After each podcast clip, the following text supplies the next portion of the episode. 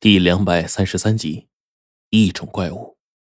那声音咕咚一下，不知道的还以为是碧波深潭当中起了漩涡似的。可是现在古墓里面绝对不可能有多余的水分。刚才那声音很明显，我的眼皮子便在这个时候也开始跳了。有情况，齐先生率先说道。郭道长。大概也听到那个声音，知道不好，对我们一示意，叫我们呢把这些巨卵全都搬过来，凑成一道屏障。我顿时知道他是什么意思了，急忙跟着他们前去搬卵。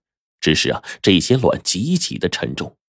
之前外面我们碰见的卵最大的不过脸盆大小，这里的却有一人多高啊！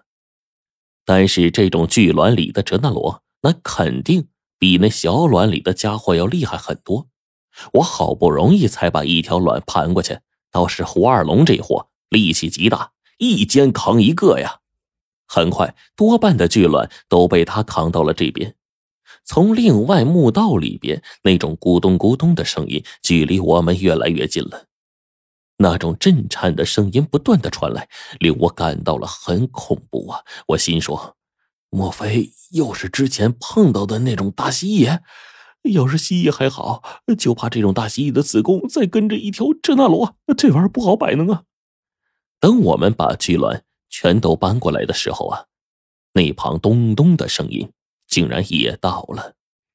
这距离我们老远了，我们就看见一双绿油油的眼睛，那双眼睛从漆黑的墓道中来，越来越近，忽然便出现在了洞口。被我们的手电筒一照，我的妈！竟不成想，竟然真的是哲那罗。可是呢，这条哲那罗似乎和别的不一样，它不止身材高大许多，就连一身的皮肤都呈现出精壮的古铜色，双眼中闪着幽幽的光，上半身包裹在雾气当中。可是啊，他的下半身可就不是这样了。这条哲那罗的下半身，它根本就不是人的身体啊！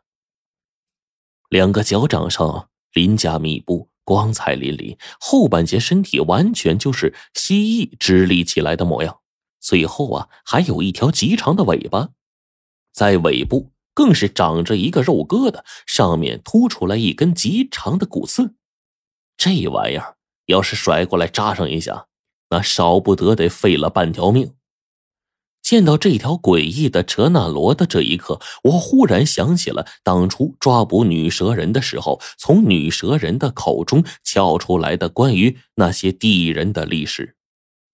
我记得清清楚楚，他说过，有的地人为了生存，为了生命，最终通过和猛兽炼妖的方法延长寿命，但是呢，也变成了怪物。眼前这头怪异的哲那罗，莫非就是那样一头炼妖炼出来的怪物吗？我当即就戒备起来呀。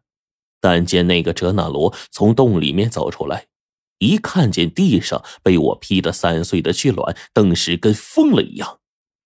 这条哲那罗的眼角竟然流出了泪，脸上带着悲伤的神情。虽然被遮挡在雾气里，但是依旧可以看清楚他的表情。这头哲那罗，他哭了。他并没有先管我们，而是走过去捡起巨卵的那些卵壳，一点点的捡起来拼接在手上，然后看到被破开、流淌了一地的卵中的汁液，整个人开始颤抖。胡二龙这个时候手里抱着最后一个要搬过来的巨卵，因为看到哲那罗哭泣的那一刻，吓得把手里巨卵都给扔了。那个巨卵咕咚一下，一路就滚到了哲那罗的脚下。这个哲那罗呢，爱怜的把巨卵重新的扶正，靠在墙边，最后他的眼睛就一直盯着那个被齐先生符咒烧死的。巨卵哲那罗幼崽，绿色的目光中光芒更盛了。不知道为什么，我们被这条哲那罗的目光盯着，仿佛是在挨刀子一般，十分难受。我从来没有想过，一头哲那罗竟然会哭，会有感情，还有爱的一面。虽然他的爱是针对巨卵的，但是毫无疑问，这就是人性啊。到了这会儿，我已经能够确定，这条哲那罗应该就是地人炼妖最后产生的变异体无疑了。也便在这个时候，那条哲那罗忽然从地上站了起来，因为悲伤颤抖的喉咙一字一顿的，竟然说出了话：“们也是人，是我的儿女。”哲那罗说话了，我跟白飞宇更是震惊的说不出话来。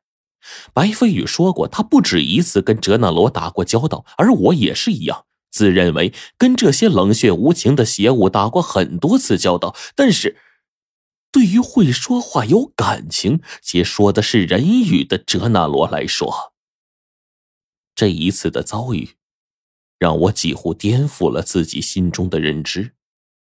大家都是人，只不过换个形态生存罢了。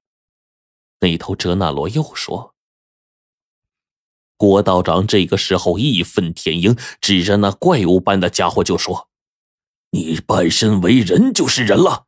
你说大家都是人，只不过换一个生存形态。你知道世上有多少冷血无情、手持钢刀的哲那罗在屠戮我们百姓吗？’”他们全都惨死在地，手无寸铁，无力抵抗。难道他们就不是人吗？那头哲那罗盯着郭道长看了看，眼中激射而出的怒火竟然收敛了一些。他看着我们，然后缓缓的说：“哲那罗从来不用刀，哲那罗的刀就是自己本身的武器。”鬼文当中，“哲那罗”三个字代表空白。我们只希望一切都是白色那样简单，都是空白的，没有杀戮，没有流血，没有烦恼。